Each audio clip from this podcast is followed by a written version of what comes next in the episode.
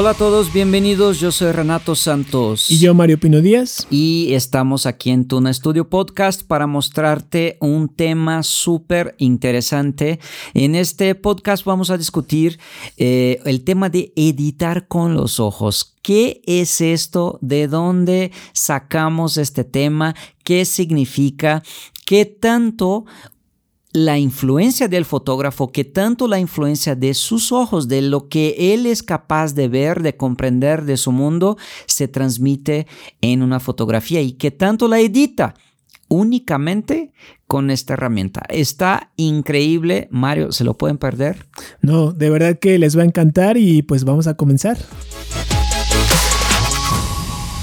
Eh, para ti, ¿qué significa editar? Para que establezcamos aquí como un algo de confianza, que quien nos escucha entienda a qué nos referimos cada vez que utilizamos esta palabra.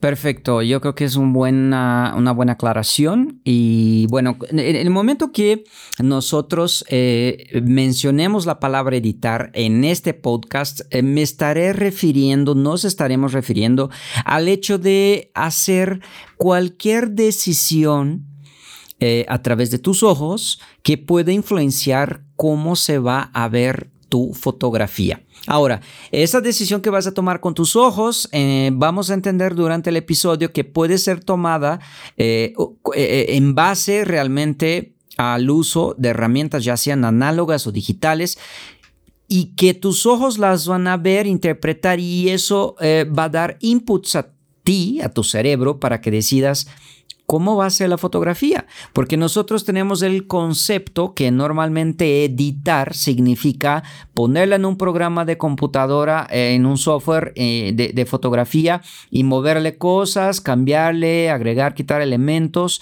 Y realmente el tema editar eh, va un poco más allá de esto, ¿no? Editar, eh, eh, tomando como referencia el concepto de una edición, de una revista, por ejemplo, una publicación, lo que hace un editorial, es justamente ese, el editor de una revista es el que decide qué artículo va, en dónde va, qué fotografía entra para ilustrarlo y todo eso. Entonces, em, más o menos en este concepto es como vamos a llevar eh, el, uso de la palabra editar el día de hoy, pero comprendámoslo así de fácil. Es cualquier cambio que yo decida hacer en mi trabajo en términos de seleccionar, eh, agregar, quitar elementos o cambiar las características de esos elementos cambiando la, lo que se conoce por realidad. Ok, entonces lo que me estás diciendo es que cualquiera de nosotros edita todas sus, eh, las, las, fotografías que realiza. Ya veremos. Ya veremos. Ya veremos. O sea, no lo agarro todavía como mm, un. No estoy afirmando. No estoy afirmando nada. Ok, ok. Y bueno, a ver, cuéntame un poquito más sobre eh, esta, esta, todos estos eh, conceptos que pueden modificar este punto de vista que tienes como fotógrafo. Bueno, eh, yo creo que el primero que hay que tomar en cuenta es el siguiente. Ah, ¿Tú crees, Mario, que si salgamos los dos a hacer fotografías al centro de la Ciudad de México, por ejemplo, que es donde vivimos? casi no hacemos, ¿no? Casi no lo hacemos. bueno, ahorita por pandemia no. Ahora no, ya eh, aliviamos un poco ese, ese, ese tema, pero la verdad es que íbamos muy seguido y tú lo sabes y cualquier persona eh, será plenamente consciente de eso, que eh, al salir, incluso nosotros mismos podemos ir al mismo lugar varias veces, siempre va a salir una foto diferente, ¿no? Pero cuando son personas diferentes, cerebros diferentes, sensaciones diferentes, emociones diferentes que cada quien siente cuando expuesto a estos estímulos, a, esta, a, a estas escenas que estás viendo ahí afuera, sabemos que si nos ponemos exactamente uno al lado del otro, vamos a hacer fotografías diferentes. Y esto, yo creo que está, eh, y ahí va el primer aspecto, ¿no? Que considero eh, eh, que influye y que, y que puede hacer que, que esa, la mente del fotógrafo, el sentir del fotógrafo se vea en la fotografía. Y esa primera, ese primer aspecto es tu bagaje cultural. ¿No? Y entonces aquí estoy hablando desde de qué nacionalidad eres, qué educación tuviste, qué películas, qué contenido ves, Ok. ¿Cuáles son las historias que tuviste en tu vida? ¿Cómo reaccionaste ante ellas? ¿Cómo te trató la vida en general? Todo esto va a influenciar incluso eh, en la fotografía, porque tú tendrás una visión diferente de los eventos que están pasando frente a tus ojos y vas a voltear tu atención hacia esos elementos que a ti pues te llaman la atención por una u otra manera, de, por uno u otro motivo. Entonces, tú y yo enfrente a las mismas situaciones, vamos a, fijar nuestra mirada, a fijar el, el, viewfinder de nuestra cámara, va a estar apuntando hacia ciertas cosas que no necesariamente lo que yo estoy viendo o lo que yo quiero ver y mostrar será lo que ve Mario. Claro. No, y estoy de acuerdo porque incluso desde meramente un principio físico de que no podemos ocupar el mismo lugar los dos al mismo tiempo, eh, ya eh, con un giro que tengas, con una separación diferente que tengas de la persona, ya desde ahí, ¿no? Ya se está modificando ese punto de vista, eh, esa información que entra por nuestros ojos y definitivamente cambia completamente el resultado que se va a tener. ahora, también creo que tiene que ver esto mucho eh, es muy trascendental esto que dices de, por ejemplo, eh, la cultura visual que uno tiene, ¿no? Porque más allá también de toda tu, tu educación y todo lo demás, yo no, yo no, no me pasa a mí que eh, fotografío, más bien me, pasa muy frecuentemente que fotografío muchos retratos, ¿no? A mí me gusta ver expresiones de la gente y que es lo que más me gusta hacer en la fotografía. En cambio tú, cuando salimos, estás como más enfocado, más constantemente eh, realizando arquitectura, ¿no? Fotografía de ángulos, de diferentes lugares. Entonces, eh, sí, todo esto creo que nos lleva a tomar decisiones que dan un resultado completamente diferente de un mismo lugar. Tienes toda la razón. Incluso eh, me puedo meter hasta hacia un tema aquí medio más, ¿cómo le diría? Eh, cuántico físico, eh, que es el tema de que eh, normalmente nosotros vemos nuestro mundo según el mundo que tenemos dentro de nosotros. Entonces, ¿qué significa eso? Tú pones atención en las cosas que te laten, que te conectan, que te, de alguna forma hacen sentido para ti, te llaman la atención. Entonces, eh, del punto de vista de que lo que no conoces, no alcanzas a interpretar, entender, identificar, yo creo que claramente eso se transmite, se transfiere al tema fotográfico en el sentido de que te pongo enfrente a una situación, a lo mejor, por ejemplo, un ejemplo fuera de contexto fotográfico, pero en una industria, ¿sí? Eh, del ambiente a donde vine. Eh, estás dentro de una fábrica, a lo mejor no tuviste ese entrenamiento, esa capacitación y puede estar a tu lado un operador de una máquina en una situación de súper riesgo que para ti Mm, jamás vas a poder entenderlo porque no tuviste esta capacitación, ese entrenamiento, esta vivencia. Nunca viste un amigo perdiéndose dos, tres dedos en una máquina por un motivo X o Y. Entonces no alcanzas a identificar este riesgo, este problema. Y en la fotografía va a ser lo mismo, porque cuando estás en la calle eh, te vas a traer o por los cielos o por la relación de las personas, un niño jugando, por los pájaros. A mí me gusta mucho hacer fotografía macro en la calle también. Eh, entonces, este es uno de los elementos que hace que desde un principio tú, Mario, estás decidiendo qué es esa realidad que me vas a mostrar y le estás editando. Exacto. Porque no estás mostrando la realidad, sino tú realidad. Y eso me gusta porque, o sea, todavía hace una, un aspecto más personal la fotografía. O sea, como dices, eh, va mucho más allá esto de solamente utilizar un equipo, utilizar un software, utilizar, no sé, Lightroom, Capture One, lo que sea, sino que desde tu interior estás decidiendo eh, efectivamente todo aquello que, que, va a influir en tu, en tu fotografía. Algo que me, me, me llama mucho la atención y que, que, es algo que siempre voy a recomendar, que de hecho eh, cuando hablamos en algún curso, este tipo de situaciones, es que tienes que educarte visualmente con aquel resultado que tú quieres tener.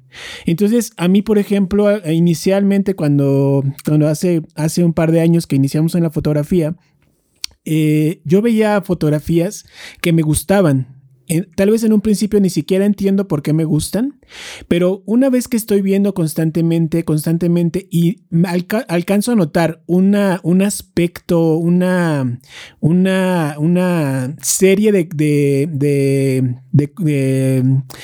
ya sea iluminación, algún aspecto que me guste eh, y constancia en ellos, empiezo a darme cuenta qué es lo que me gusta. Y entonces, al yo tener esa cultura visual, esa, esa, alimentación a mis ojos, empiezo ya a buscarlos eh, constantemente en mis fotografías. Entonces, por ejemplo, si, si Renato quiere dedicarse a la fotografía de arquitectura, tiene que ver fotografía de arquitectura para que encontrar el punto que te empiece a gustar. Y llámese eso arquitectura, fine art, eh, retratos, beauties, que es lo que yo hago, por ejemplo. Entonces, estoy completamente de acuerdo que esa, esa cosa interior que uno trae empieza a generar una, una selección en lo que queremos nosotros demostrar ante, ante los espectadores que ven nuestra fotografía y me encanta esa idea. Exacto, y eso que comentas relaciona que eh, tú, de, qué te nutres, ¿no? Eh, eh, definitivo que ah, si ves películas de un determinado estilo, de género, de un determinado director, de un determinado fotógrafo, en fin, tú vas a empezar a tener familiar dentro de ti ese ambiente, ese encuadre, esos colores. Las luces. Las luces y todo esto eh, empieza en tu cerebro a ser parte ya de elementos reconocidos, elementos familiares, que cuando observas estos elementos fuera de la pantalla del cine, por ejemplo, de una revista o de una red social donde sigues ahí es, eh, tus, tus, tus artistas preferidos, esto va a hacer que tu cerebro fácilmente pueda reconocer esto en frente de ti, en frente de tu cámara. Entonces, tú tienes cierta costumbre de ver determinados tipos de, de artículos y de imágenes y yo tengo otro y fatalmente, cuando estamos en el mismo lugar, con el mismo equipo, con la misma capacitación, entrenamiento, capacidades, vamos a demostrar claramente en nuestra fotografía y a lo mejor cuando vamos iniciando no nos damos cuenta, pero ya que tenemos una cierta cantidad de años y una cierta eh, cantidad de trabajos realizados, es inevitable, así no sea consciente, que un estilo se va marcando y nuestras fotografías van teniendo como esa cara. Y esa cara es la edición que le estás dando por tu background cultural, que fue el primer punto que vimos, y también el eh, background visual. Eso está muy padre y fíjate ahorita que escucho eso, me, me hace pensar en que entonces el estilo fotográfico, a lo mejor un poco fuera del contexto de lo que estamos hablando, pero el estilo fotográfico entonces va directamente ligado a tu filosofía y a todo lo demás. O sea, realmente, como estamos hablando de editar, un estilo se llega a obtener editando y editando constantemente de acuerdo a las decisiones que tomes para tomar tus fotografías. Y yo digo que hasta inconscientemente. Inconsciente, eso es lo más padre, pero ¿sabes qué es mejor? Cuando haces consciente ese inconsciente. Creo que cuando te das, yo creo que, porque muchos, seguramente va a ser, va a ser tema de otro, de otro podcast, pero el estilo fotográfico, entonces, eh, uno se da cuenta de él cuando haces lo inconsciente consciente. Sí, yo digo que te puedes tener un estilo, inconscientemente lo desarrolles. No, no, es así que despiertes en la mañana y diga, bueno, hoy para ayudar a hacer que mi fotografía claramente siga un estilo A o B o C que me gusta, tengo que desarrollar la técnica A o la técnica B. Voy a estudiarla, voy a reproducirla y bueno, ya como que voy. Yo creo que es posible tener ese trabajo consciente, pero yo creo que en la mayoría de las veces esto no sucede. Esto es una cosa que va pasando de acuerdo a, nuestro recorrido en el mundo de la fotografía y creo que es algo que se va dando. Incluso se va dando por un aspecto que, que, va un poco más allá del tema visual tal vez, y es el tema de, pues, de, cómo es la misma persona, de cuál es su filosofía de vida, cuáles son, eh, eh, eh, qué, ha llevado la vida, cómo la ha tratado la vida y, y, qué eso ha construido en su ser, en su sentir, en su cerebro para que eh, la haga ver la vida de una cierta forma. Ok. Eh, entonces yo creo que incluso va más allá de que película vi o que artista veo en Insta o en Behance o donde sea, sino que incluso qué vives, cómo lo vives, qué piensas de la vida, qué piensas de la gente, qué piensas de la naturaleza. Yo creo que definitivamente eh, los focos de atención de uno van a, van a ser directamente este, relacionados a cuál es tu filosofía de vida. Y este foco se va a reflejar a la hora que tú quieres poner atención con tu cámara a algún aspecto que tienes enfrente de ti en el mundo. Y eso estoy hablando obviamente en un contexto de fotografía donde cuando, por ejemplo, vamos a, hacer fotografías para nosotros, personales, y es eh, en un, puede ser en un paseo, puede ser en una caminata, puede ser en el contexto que sea, ¿no? Pero eh, normalmente y fatalmente eso va a suceder, sin duda. Entonces, eh, toda esta filosofía, como lo dices, eh, nos puede llevar a tener una sensibilidad diferente. Es lo que estoy tratando de interpretar un poco de lo que dices. Y de acuerdo a esta sensibilidad, también te va a ayudar a tomar decisiones que van a transformar tu fotografía. Sí, y eso yo creo que es un proceso tan natural. Claro. Que es algo que no nos damos cuenta en el momento que estamos fotografiando. Oye, Renato, y otro, otro aspecto que creo que, que me gustaría discutir en este caso es que ¿Tú crees que las, las herramientas, los fierros, la cámara, la elección de, todas tus, tus herramientas para tomar la fotografía influyen en esto de editar o simplemente es algo que, no necesariamente va a influir en tu resultado? No, eh, desde luego que sí. Eh, y recordando que el, el proceso de fotografiar Sí.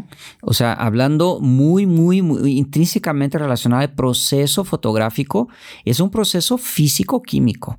¿no? Hablando de la fotografía análoga. El, el tema de la, de, de, de, la fotografía digital, un proceso completamente físico. Entonces, sí tiene influencia directa del el equipo que estás utilizando. Y desde ahí estás decidiendo y estás haciendo eh, eh, ciertas movidas a, tu archivo que van a influenciar cómo se va a ver tu fotografía. Y el primer ejemplo que voy a dar, por ejemplo, es en el caso de la cámara, ¿no? Oye, pero eh, la marca importa. Mm, probablemente cuando vayas a empezar, no importa mucho si es un celular o lo que sea, pero tú lo sabes que cuando Incluso a veces de la misma marca, una cámara te va a entregar un archivo con una cierta característica de color y otra de la misma marca y principalmente si es de otra marca va a entregar otra característica de color. Entonces, una foto tomada con una Canon en ajuste automático te va a entregar una clase de color que la Nikon y la Fuji y la Pentax te van a entregar diferente. Entonces, desde luego que sí. Y uno de los aspectos para ser un poco más tangible en lo que estoy diciendo es rango dinámico. ¿No? Sí, eh, eh, no tiene nada que ver el que tú tomes una fotografía con un sensor de un celular que ha de tener no sé cuántos milímetros ahí de tamaño súper pequeño comparado con tomar con una cámara de formato completo o un medio formato. Es otra cosa. O sea, las cámaras hoy de celular están buenísimas, los resultados son impecables, el tema de inteligencia artificial está agregando muchísimo, Pero eh, desde luego que es eh, hablando de fierros muy estrictamente, muy directamente, el tema es muy sencillo. Un, un sensor de, de de siete pasos de, rango dinámico comparado con una cámara más reciente que te puede dar, de, estamos hablando de cámaras eh, em, eh, full frame, eh, hasta 15 pasos de rango dinámico. Eso tiene un efecto en tu fotografía. Ok.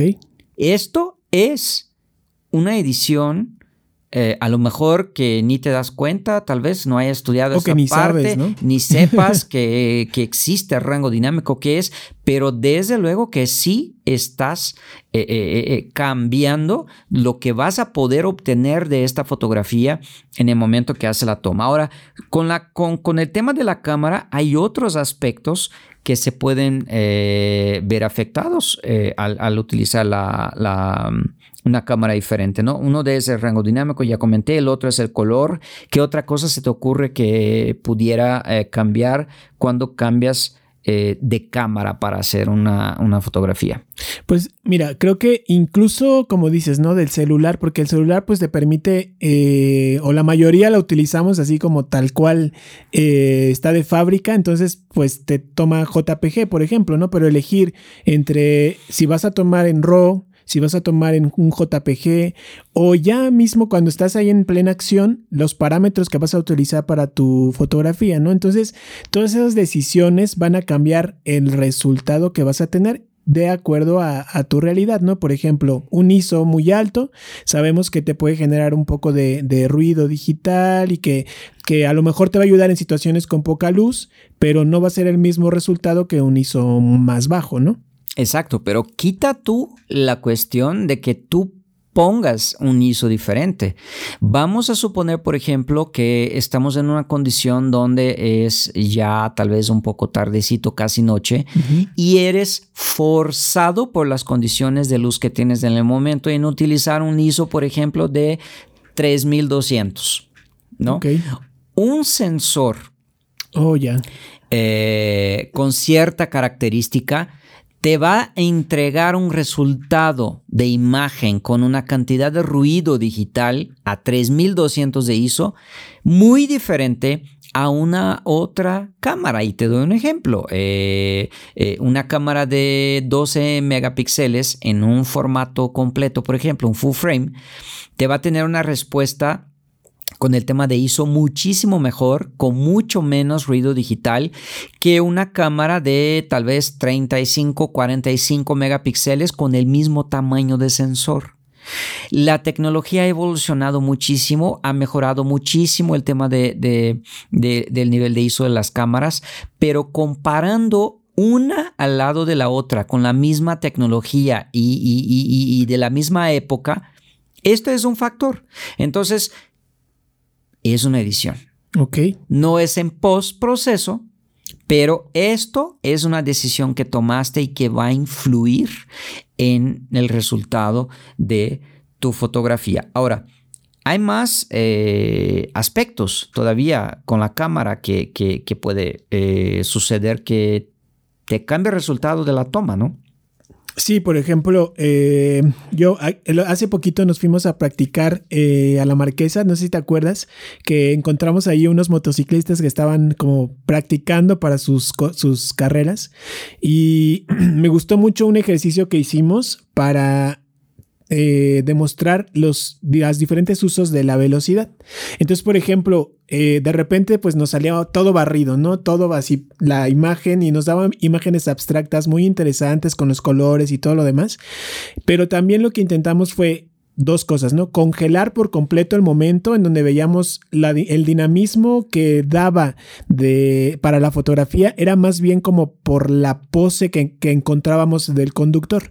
Entonces era una, una imagen estática que estaba congelada completamente sin movimiento, pero el hecho de que se inclinara el, el, motociclista hacia un lado, pues la hacía dinámica.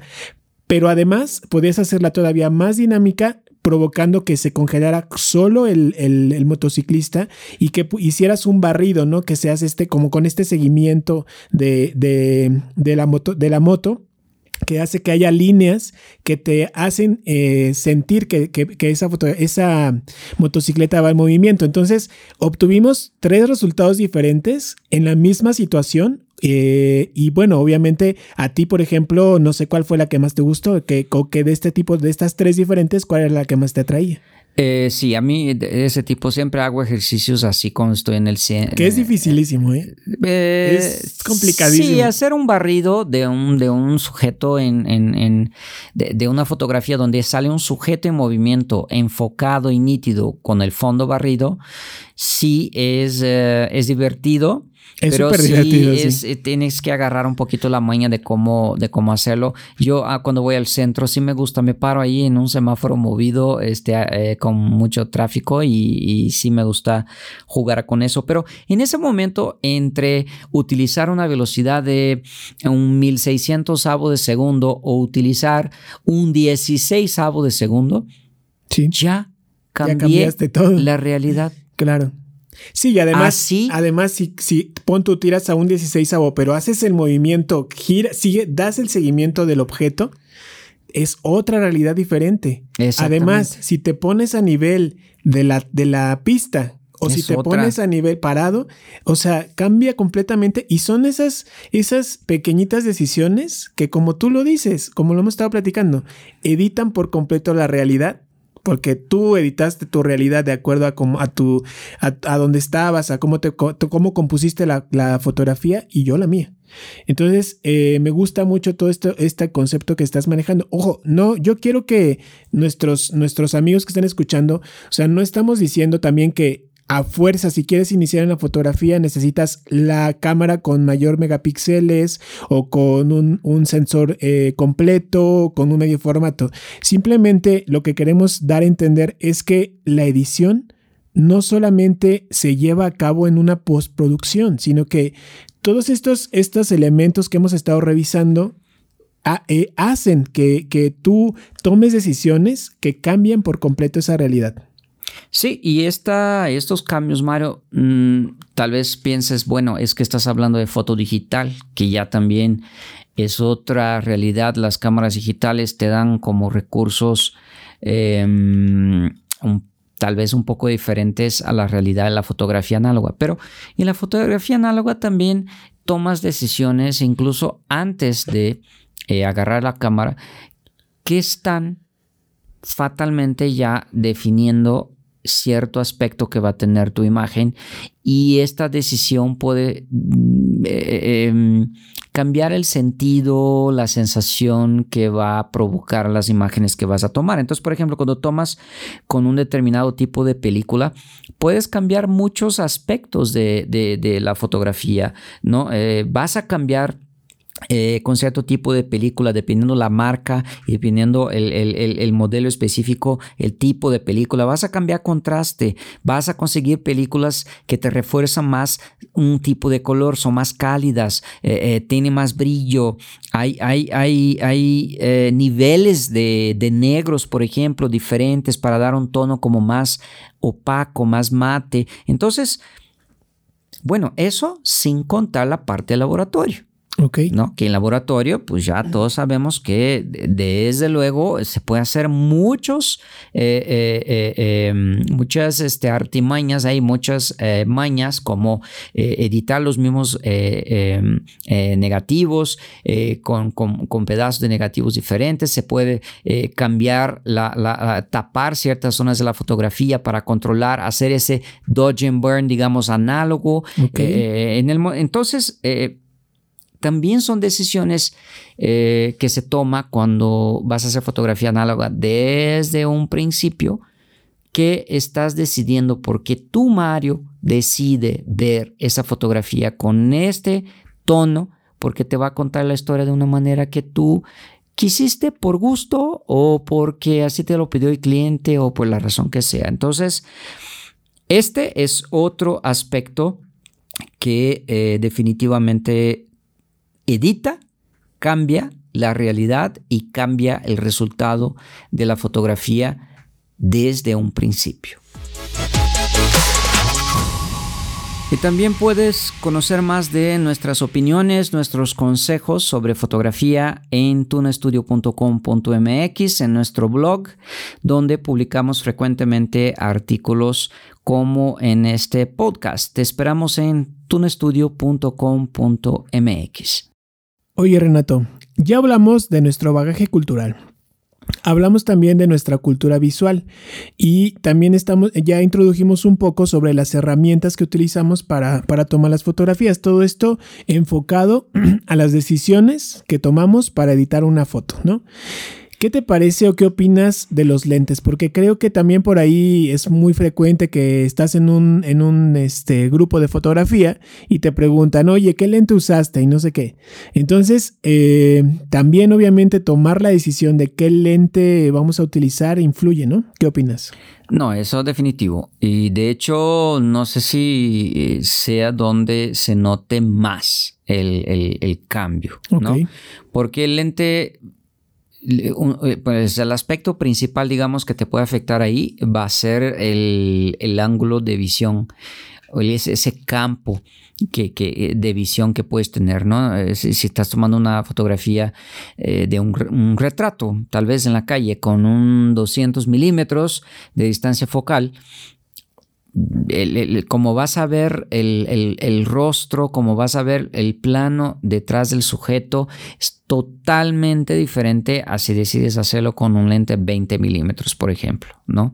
Entonces, eh, y, no solo eso, no solo... Eh, eh, em, el, tema del campo de visión. Y bueno, en el campo de visión, ¿qué está pasando ahí? Eh, si traes un, lente que es un lente zoom, por ejemplo, ¿no? De, de, de, de eh, diferentes distancias focales. El pisapapeles. Va, vamos a decir, el 1855 puede ser. Eh, pero, por ejemplo, un reportero que, que, traiga, por ejemplo, un, un 2470, un 70-200, un, un, un 150-600, lo que sea él está deliberadamente determinando, decidiendo por su voluntad qué distancia focal utilizar. Y automáticamente lo que está haciendo ahí es borrando de la historia algún evento.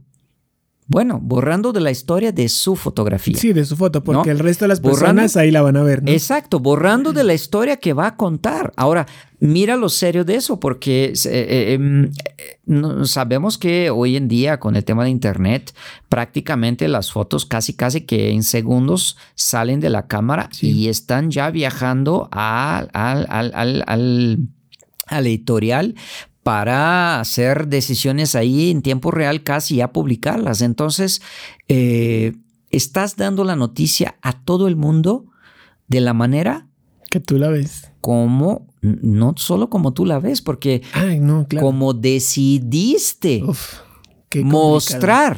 Fíjate porque a lo mejor estás viendo una cosa, pero le aplicas tantito más zoom porque esa partecita que, quieres quitar no te, no te interesa mostrar.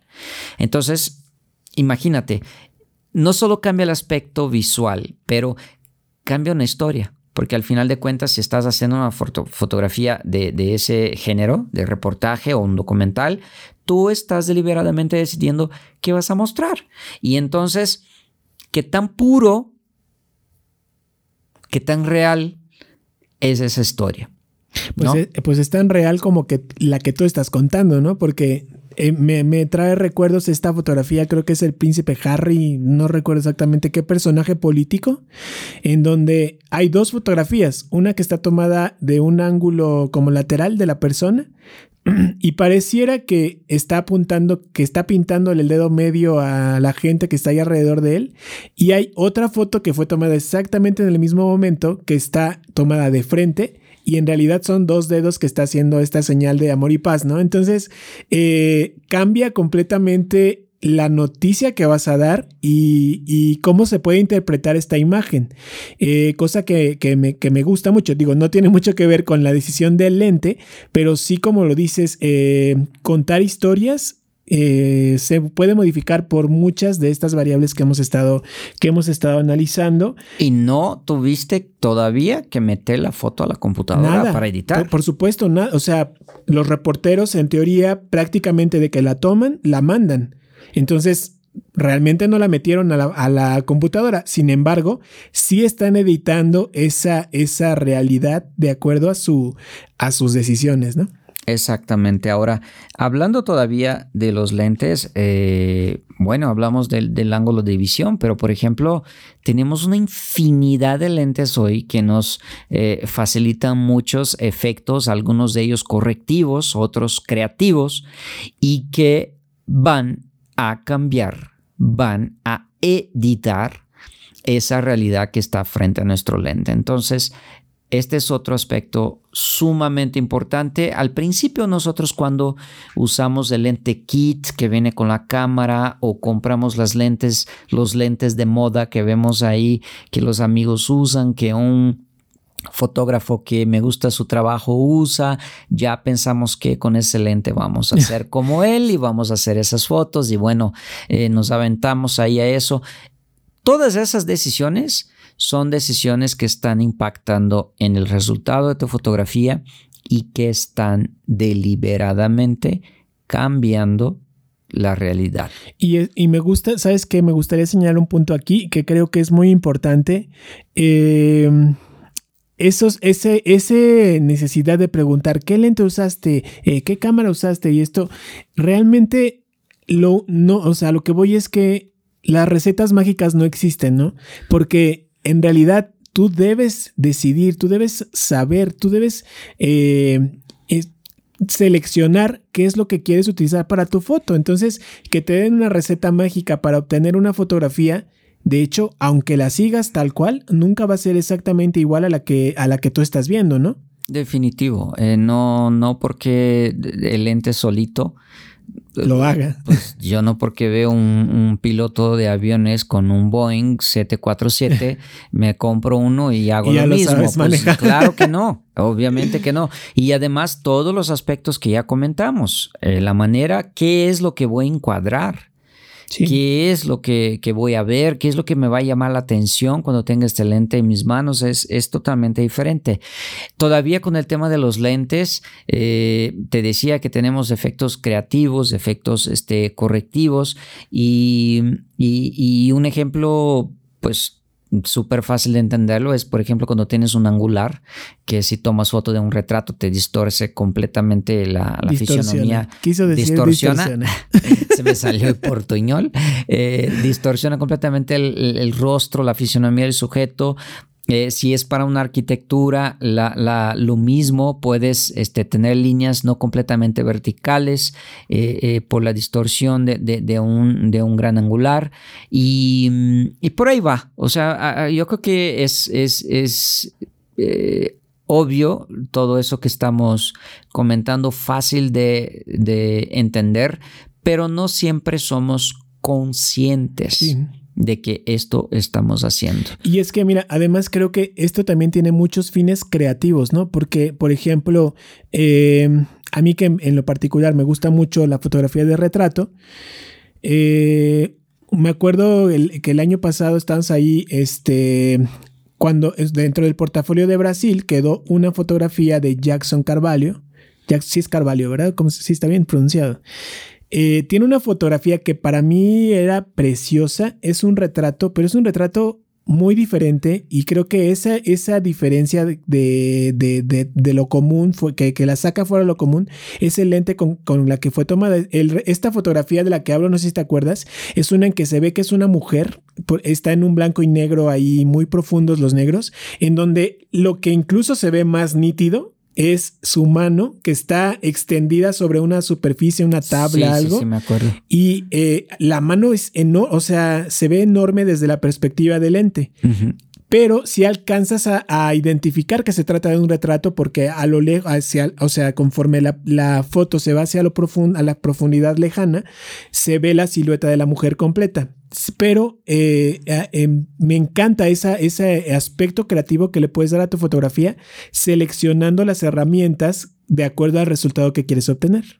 Esto es padrísimo en el momento que entiendes la capacidad, entiendes las herramientas que tienes, yo creo que puedes ser mucho más creativo y aquí es donde aprovecho para comentar que la técnica no tiene absolutamente nada de estar peleada con la creatividad, las herramientas que luego las satanizan y dicen que no necesitas, que no eso, que no, con no el otro. La verdad es que eh, tan sencillo como no puedes hacer todo con tu celular. No se puede. Claro.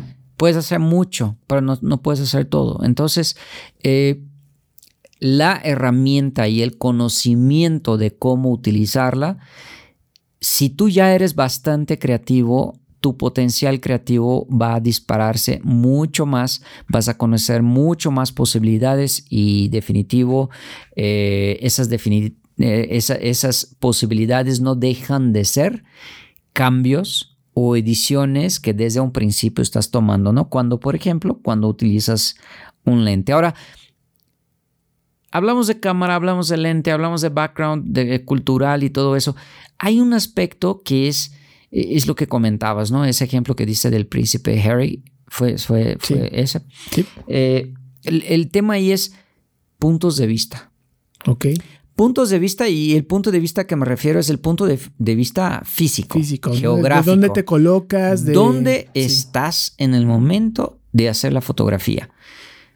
En el momento que estos dos fotógrafos que comentas estaban ahí viendo el mismo evento, uno de ellos agarró, ya sea por suerte o, o premeditadamente, que yo creo que es bastante difícil que haya sido así, pero cuenta otra historia completamente diferente y esto es impresionante y es súper curioso. Esta fotografía que comentas es un ejemplo eh, bastante divertido de entender qué complicado es el tema de pensar que una fotografía porque no está pasado por un software de edición o de revelado o de retoque, esté contando las cosas tal y como sucedieron. Sí, claro, porque, o sea, en realidad no sucedieron como una de las dos fotos, ¿no? Exacto, y son historias completamente diferentes. Mismo sujeto, tal vez misma cámara, quién sabe, pero Mm, es, otra historia. Entonces, eh, el punto de vista, el lugar donde estés plantado, el lugar desde donde estés viendo tu sujeto, viendo tu historia, va a editar esa historia, va a editar esa fotografía y va a definir qué es lo que vas a contar. Y ahora, por ejemplo, ¿qué pasa cuando en la historia tienes que contar dos historias diferentes? ¿A qué me refiero? Cuando estamos, por ejemplo, en una fotografía, en un evento social, una boda, y queremos captar la imagen, la reacción del novio cuando, cuando ve la primera vez a la novia. Definitivamente eso no se podrá lograr con una sola persona, ¿no? Entonces, a lo que voy es que si tú seleccionas que, dentro de, tu, de tus características de, por ejemplo, una, una, producción de una, una, fotografía de sociales, de un evento de novias, que debes tener dos camarógrafos, pues ahí también ya estás editando esa realidad. ¿Por qué? Porque le vas a permitir a la novia ver la cara del novio y al novio ver la cara de la novia. A lo mejor eh, no en el momento justo eh, en vivo, pues, pero cuando ya quieran recordarlo, van a ver esas dos versiones de la historia. Entonces, eso también genera una distorsión de la realidad, ¿no? Que eh, a lo mejor aquí este término suena medio, medio de ciencia ficción, pero sí pasa, o sea, cambiamos completamente el objetivo que vamos a tener y pues eh, estamos editándolas. Definitivo. Y yo creo que el siguiente aspecto a tomar en cuenta podría ser que, por ejemplo, eh, vamos a hablar del aspecto composición, ¿no? Porque que para mí es de lo más bello de la fotografía. Para mí es de lo más bello. Para mí este es el aspecto, este es el aspecto eh, que cuando dices, sabes que tal fotógrafo tiene un ojo increíble. Uf. Esto, la característica concreta a la que nos estamos refiriendo, yo creo que es la composición. Ya lo sabes, no podemos estar en el mismo lugar al mismo tiempo. Esto es una lógica física inmutable y no va a ser posible que eh, dos personas al mismo tiempo puedan tener la misma composición por cuestiones obvias. Y la composición te va a contar historias diferentes. Un pasito hacia la derecha, ya excluiste una persona, ya excluiste un árbol, ya incluiste algo en la fotografía que te puede contar algo muy interesante. Eso puede pasar en las bodas, por ejemplo, donde de repente te das cuenta que agarraste una escena súper divertida, que algo que estaba pasando en segundo plano, que durante la boda, eh, durante la toma no te diste cuenta, o, puedes sencillamente, tú lo sabes, eliminar cosas eh, que no interesen, ¿no? Entonces, ahí la composición que en este momento estás usando tu herramienta eh, biológica, digamos, tu ojo, para transmitir esa información al cerebro y tomar la decisión de darle o no más zoom, de darle un pasito hacia adelante, hacia la derecha, hacia la izquierda, mover la cámara de posición para eh, contar esa historia de una manera más bonita, de una manera más convincente, haciendo el ojo del espectador pasear por la fotografía esto, a esto se le dice edición. Sí, aunque parezca que no. y por ejemplo, aquí yo me gustaría mencionar esto. Eh, si hiciéramos un ejercicio en el cual ponemos a una persona en un punto así, marcado en el piso, para que tome una fotografía, incluso ella termine su foto y pongamos otra exactamente en el mismo lugar, a lo mejor esta persona es más chaparrita, es más alta, se agacha, se tira al piso, va a cambiar completamente esa, ese resultado, ¿no? Entonces, incluye incluso, aunque estés en el mismo punto específico, a lo mejor no al mismo tiempo, pero con diferentes perspectivas vas a cambiar tu foto. Definitivo. Ahora, eh, yo creo que todavía hay más. Eh, podemos estar aquí hablando mucho tiempo de este tema y comentando muchos otros aspectos, pero un último, para que no nos alonguemos tantísimo, es el tema de, por ejemplo, cuando haces una fotografía, eh, estás haciendo una serie, estás haciendo un documental, donde ahí no necesariamente vas, eh, tienes el compromiso de contar las cosas tal y como pasaron en ese momento, lo más neutral posible, sin editar, digamos, la historia. Es inevitable que vas, eh, vamos a decir que estás acompañando, por ejemplo, una persona trabajando en el campo para contar la historia de un día suyo de trabajo, ¿no? La realidad de esa persona del campo. Va a pasar situaciones donde les vas a pedir puedes acercarte a tu hijo. Puedes trabajar aquí en este platillo o en, esta, en este material que estás recolectando. O te refieres a intervenir en la acción. Intervenir directamente. Y esto en la fotografía documental no es algo que no esté permitido.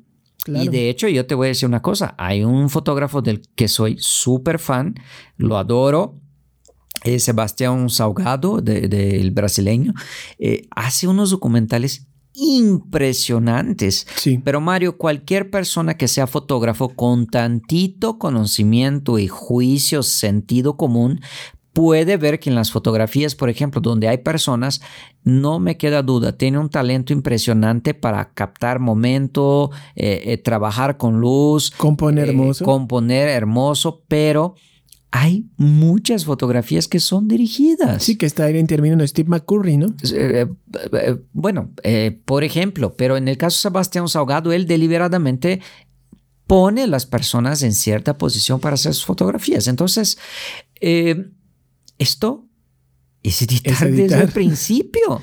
Entonces, porque ¿qué diferencia? o sea, la realidad es, no es esa que está expresando en ese momento. Exactamente. Entonces, por más purista que yo pueda hacer en ese momento de hacer ese documental, la pregunta es, eliminar una persona por hacer un movimiento de cámara o eliminar una persona haciendo un recorte en postproceso. Es la misma, es la misma cosa. Pues al final la estoy eliminando, estoy cambiando. El resultado es el mismo. Estoy editando. Entonces yo creo que este punto lo deberíamos tener eh, muy presente, muy en mente, porque al final esto es, digamos que como que la producción que tienes en un estudio, esta es la producción cuando estás haciendo afuera un documental.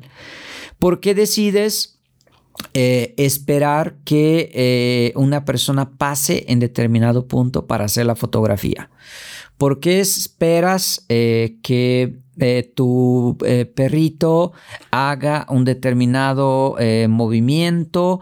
¿Por qué esperas que una persona interactúe con otra? ¿Por qué es... Sí, que una modelo te ponga la mano en diferente lugar, todo eso. Es incluso, incluso esto que dices de producción, eh, yo que hago más fotografía de beauty y eso, es sumamente importante porque un cabellito que esté fuera de lugar, una prenda que esté eh, mal colocada, una ropa que haga más, a ver más grande a la modelo o al modelo, eso distorsiona el objetivo que, quieres. Y obviamente, por ejemplo, si tienes un, un, cliente que te está pidiendo una imagen específica, pues debes tener mucho cuidado y como dices, desde ahí lo estás editando porque incluso Posteriormente, las fotos que se seleccionen para, no sé, una revista, para por participar eh, como parte de una publicidad, eh, que ya esa es la de edición más, más, eh, más conocida, digamos, pero todo sucedió desde atrás, desde el momento que, que, se hizo la sesión de fotos. Entonces,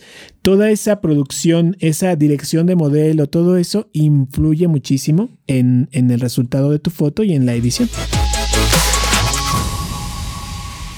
Amigos, llegamos a un punto muy, muy padre de nuestro podcast en donde mencionamos aquel fotógrafo que dentro de nuestras investigaciones merece ser mencionado porque nos gusta la calidad de su trabajo. Entonces, en, el día de hoy le toca a Renato mencionarnos su descubrimiento semanal. A ver, eh, Renato, platícanos quién se trata. Es eh, una persona que tiene un trabajo precioso. Yo eh, la investigación que hice, la verdad no pude comprender eh, completamente si ella es de nacionalidad belga, que es lo que yo supongo, pero su trabajo está basado básicamente en lo que está disponible ahora en su cuenta de Instagram, que lo puedes checar en la descripción de nuestro episodio. Su nombre es y ah, perdóneme mi francés, por favor. Creo que se dice algo como Magie Sophie de Bloom. Ah, y el trabajo que tiene ahora en su Instagram es un trabajo de, de fotografía de calle, es street photography y es todo un trabajo trabajando únicamente con blanco y negro, sus imágenes. La característica de su trabajo que me llama bastante la atención es que ella tiene un abordaje que me encanta, de demasiado súper minimalista, tiene pocos elementos normalmente en sus fotografías o pocos elementos de destaque, lo que a la vez enaltece mucho el sujeto, llama mucha atención al sujeto y hace que le des una atención bastante interesante. Hay muchas fotografías eh, que, tienen personas, algunas de ellas tienen animales y son aves, son gatitos de la calle, eh, personas jugando con niños, jugando con animales. Eh, hay un juego muy bonito y muy característico en sus fotografías que es el sujeto con su sombra. esas sombras, esos eh, contrastes de luces y, zonas casi sobreexpuestas incluso, hacen un contraste interesante, pero eh, es algo muy bonito. Él está dibujando la escena eh, en algunos casos completamente casi con sombras, ¿no? Entonces, eh, recomiendo mucho su trabajo, ya que estuvimos hablando un poco del contexto de fotografía de calle, que le echen un ojo a su perfil en Instagram. Aquí dejamos la liga para que lo vean. Se escribe Magie Sophie, el Sophie como de Sofía me imagino, eh, es con P-H-I-E. Entonces, magiesophie.d. Ahí de todas formas dejamos en nuestro Instagram. Espero que lo disfrutes mucho y vamos a hacer una pequeña conclusión del tema que eh, platicamos hoy, que es editando con el ojo. A ver, Mario, de todo lo que vimos, ¿cuáles son tus conclusiones sobre eh, desde qué momento empieza una fotografía a dejar de ser una fotografía pura, una fotografía eh, eh, inalterada, una fotografía auténtica. ¿Desde qué momento se pierde esto? Pues mira, siempre me la pones bien difícil porque no sé por qué te gusta dejarme estos puntos de vista controversiales primero. Se me hace que te preparas para luego tú hablar y quedar bien. Eh, mira, siempre tuve el concepto de que editar era estar involucrado algún software, ¿no? Revelarlo, de cambiar colores, cambiar contrastes, de quitar personas, retocar fotografías, pero esto es, esto es, este análisis que hicimos hoy definitivamente me lleva a pensar que simplemente el ser humano y tener una herramienta para capturar un momento te hace hacer ya una edición. O sea, desde, desde, desde tu ser hasta la herramienta que seleccionas, definitivamente induce tu, tu, tu edición. Definitivo. Muy bien, y yo quisiera, yo creo que la conclusión pues ya la hiciste prácticamente. Eh, quiero únicamente compartir aquí un mensaje muy personal a todos nuestros amigos fotógrafos que nos escuchan. Si eres alguien adepto e incluso adicto a los softwares de edición, eh, sea en revelado, sea en retoque, Photoshop, Lightroom, Capture One o cualquier otra herramienta que esté disponible, Realmente tu trabajo ya empezó desde hace mucho tiempo antes, desde el momento que a lo mejor al salir de tu casa decidiste qué lentes ibas a, a llevar y poner en tu mochila. Si eres purista y tienes la certeza de que te vas a ir al cielo porque tus fotografías son puras, no usas softwares del demonio, no editas, no cambias la realidad, siento mucho de todo mi corazón informarte que estás ampliamente equivocado y ya estás condenado junto con nosotros a ir al infierno. Eh, amigos, no hay ningún problema absolutamente en ninguna intervención que hagas en la fotografía, en ninguna decisión que tomes todo el arte visual eh, está directamente, intrínsecamente vinculado a las diferencias, a los cambios, a, la diversidad y y a esa mezcla de, muchas visiones, de muchos puntos de vista y, de muchos conceptos que pueden a veces eh, ir un poco en contra, en contra de lo que pensamos, de lo que queremos que sea la fotografía, pero esa diversidad es que hace este arte tan bonito, esta profesión, esa actividad tan agradable y este, para los que así sea, este hobby, una de las actividades más bonitas con la que tenemos el gusto y el placer de convivir. Y nada más me gustaría destacar, Renato, que todos y cada uno de esos puntos de vista son completamente válidos. Desde el purista que dice que no edita sus fotos, está bien, es su concepto, pero eh, sí debemos, creo que como seres humanos, como parte de nuestro crecimiento, eh, aceptar, ¿no? Que este tipo de cosas nos hacen crecer, nos hacen cambiar, nos hacen obtener resultados que probablemente habíamos pensado que no. Aceptando que realmente tenemos eh, situaciones que influencian en el resultado de nuestra foto que a veces ni pensamos, pero que en realidad eso genera una edición. Muy bien, muchas gracias Mario por tu participación, gracias a ti, por ayudarme aquí con este tema y, por externar tus, tus, tus, puntos de vista.